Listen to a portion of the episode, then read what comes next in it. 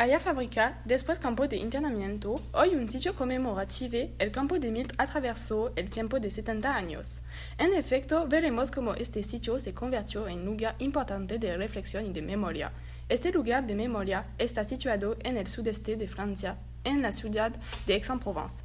Después de la Segunda Guerra Mundial, este antiguo campo de internamiento, luego de deportación, se convierte de nuevo en 1946 en Ciudad de Tefadas como era antes de la guerra.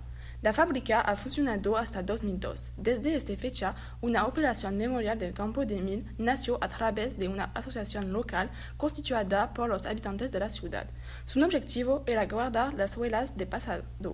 Este protectorio tuvo también como objetivo desarrollar este lugar para abrirlo al público, para que ellos pudieran entender su historia, la historia europea.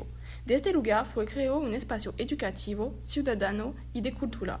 En efecto, la asociación Los Amigos del Campo de Mil logra después, en algunos tiempos, convencer a las autoridades políticas, la región y el este de convertir este lugar en sitio de memoria. También convenció al propietario, el grupo Lafarge, de darle. En 2004, el Estado clasifica el sitio monumento histórico.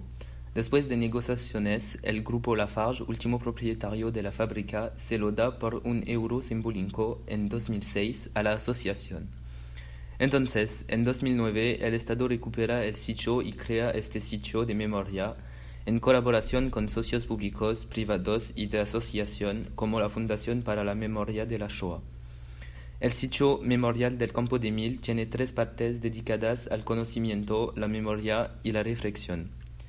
En primer lugar, la parte histórico presenta la historia del sitio y el contexto de la Segunda Guerra Mundial. Entonces, la parte memoria informa al público sobre la vida en el campo. Por fin, la parte reflexión lleva al visitante a reflexionar sobre los mecanismos políticos y sociales que llevaron al genocidio durante la Segunda Guerra Mundial.